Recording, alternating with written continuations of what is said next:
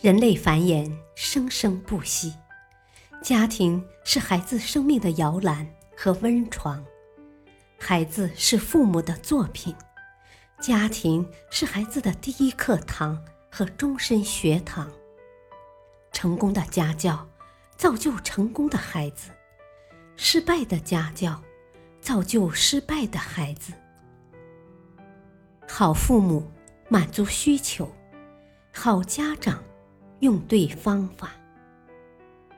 欢迎收听《别和叛逆期孩子较劲》，亲子无障碍沟通五十招。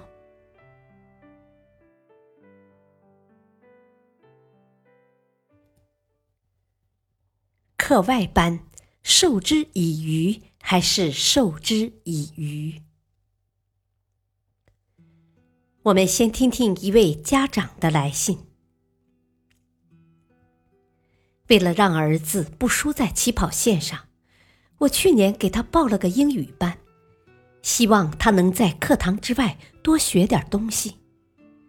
刚开始报班之后的几个月，孩子的英语成绩确实有所提高，孩子也表示辅导老师确实说到了好多课堂上讲到的问题。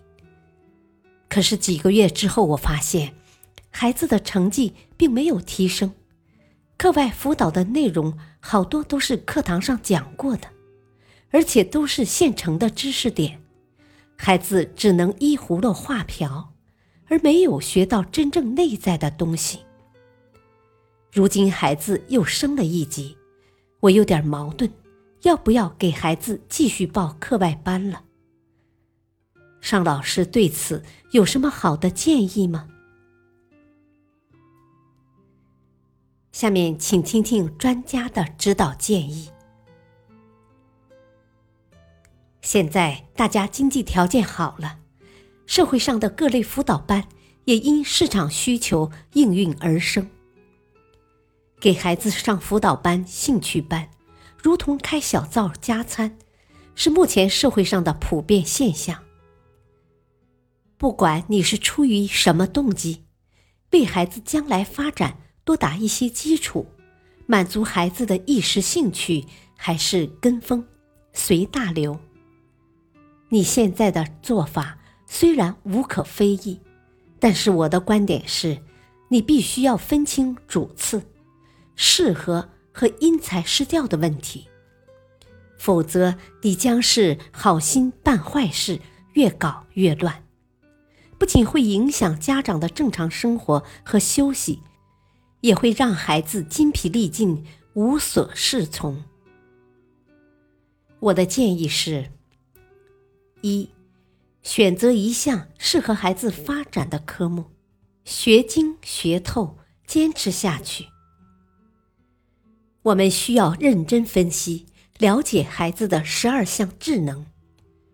如果确实能够找出一项，适合孩子智能的强项，而且通过与孩子的深入沟通，能够得到孩子自己确认，那么我们就要明确锁定并坚持下去。我的大儿子六岁开始学笛子，十二岁获得业余最高级十级。这一项业余爱好将让他终身受益。小儿子七岁开始练足球，曾进过省少年队，从小学到大学一直都是校队的主力。足球给了他自信、体魄和快乐。二，若找不准方向，可提供空间让其自由发展，再加以认真观察。在没有找准方向之前。不需要送专业培训班，只要在家里提供相关条件和鼓励，让孩子自由自在的在玩耍中成长。以某个学生参加的英语课外班为例，在学校，孩子学习的是系统的课本内容，老师会按教学计划讲解一个单元的词汇、词组和句型。以及相应的语法练习等基础内容，然后再详细讲解课文，做课外阅读、课后延伸。这是一个系统而全面的过程。孩子在这个过程中会系统的学习到一篇英语课文该如何阅读，如何拆分理解，如何构词组句。我们再来看看这个孩子报的英语课外班。课外班的目的在于辅助课堂学习，因此老师不会非常系统的讲出课堂上整套的内容，而是强调一些需要掌握的知识点，如生词、语境、词汇。这样一来，孩子看似掌握了多少个单词。理解了多少个词汇，实际上却脱离了语境，丢掉了在语境中掌握语法和词汇，通过观察、体验、总结、应用等来实现语法和词汇的理解和运用的能力。也就是说，孩子只记住了一些规则，却忽略了自我能力的培养。像这种课外班学习。孩子一时能得到好处，时间久了却并不能真正学到东西。一旦脱离了课外班，成绩也会自然而然的落下来。那么，在如此多的课外班中，家长该如何判断哪些是真正能给孩子授之以渔的呢？要判断一个课外班的好坏。我认为可以从以下几个方面入手。首先，课外班学习要能引导孩子思考。著名教育家陶行知说过：“发明千千万万，起点是疑问。禽兽不如人，过在不会问。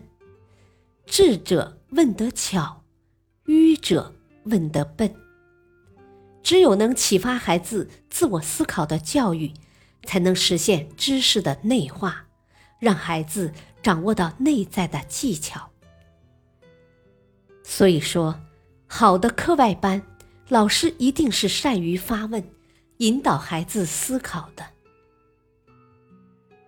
其次，要注重知识点间的联系，促进知识体系的建立。以上述英语课外班为例，课外班学习要系统教给孩子整套知识，至少让孩子能把各个知识点串联起来，掌握这个学科或这一块内容的骨架，这样孩子才算真正融会贯通。再次，课外班要注重理论联系实际，教会孩子学以致用。任何知识都要能实际运用，才算真正有成效。课外学习中，老师一定要引导孩子实际运用。英语学习要多练习实战对话，数学学习要多做一些实际计算测量，这样孩子才能从直接经验中理解知识的内涵。同时，也对所学的内容更加感兴趣。最后，回到这句话：“授之以鱼，不如授之以渔。”一个成功的、好的教育，应该是教给孩子捕鱼的能力，而不是捕到的鱼儿。众多为孩子上课外班发愁的家长们，应该多深入了解下课外班的学习方式，最好能跟孩子一起去试听课程，帮孩子辨别、选择出真正能学到东西的课外班。这样一来，也就不用在乎给孩子报多少个班了，更不用跟别的孩子比较。因为孩子能真正学好一个方法，学会一门科目的内在精华，他其他科目的学习也能从中获益。希望每一位家长都能给孩子找到真正有用的课外班。下面讲一个故事：伟大的科学家爱迪生，童年时被视为低能儿，只上过三个月的学便离开了学校。十二岁那年，他当上了火车上的报童。火车每天在底特律停留几小时，他就抓紧时间到市里最大的图书馆去读书。不管刮风下雨，从不间断。当时他随着兴之所至，任意在书海里漫游，碰到一本读一本，既没有方向，也没有目标。有一天，他正在埋头读书，一位先生走过来问：“你已读了多少书了？”爱迪生回答。我读了十五英尺书了。先生听后笑道：“哪有这样计算读书的？你刚才读的那本书和现在读的这本完全不同。你是根据什么原则选择书籍的呢？”爱迪生老老实实的回答：“我是按书架上图书的次序读的。”我想把这图书馆里所有的书，一本接着一本都读完。先生认真的说：“你的志向很远大，不过如果没有具体的目标，学习效果是不会好的。”这席话对爱迪生触动很大，成为他确立学习方向的一个转机。他根据自己的爱好、兴趣和专业目标，把读书的范围逐步归拢到自然科学方面，特别注重电学和机械学。定向读书，终于使他掌握了系统而扎实的知识，成为伟大的科学发明家。爱迪生是幸运的，他遇到了这样一位老先生。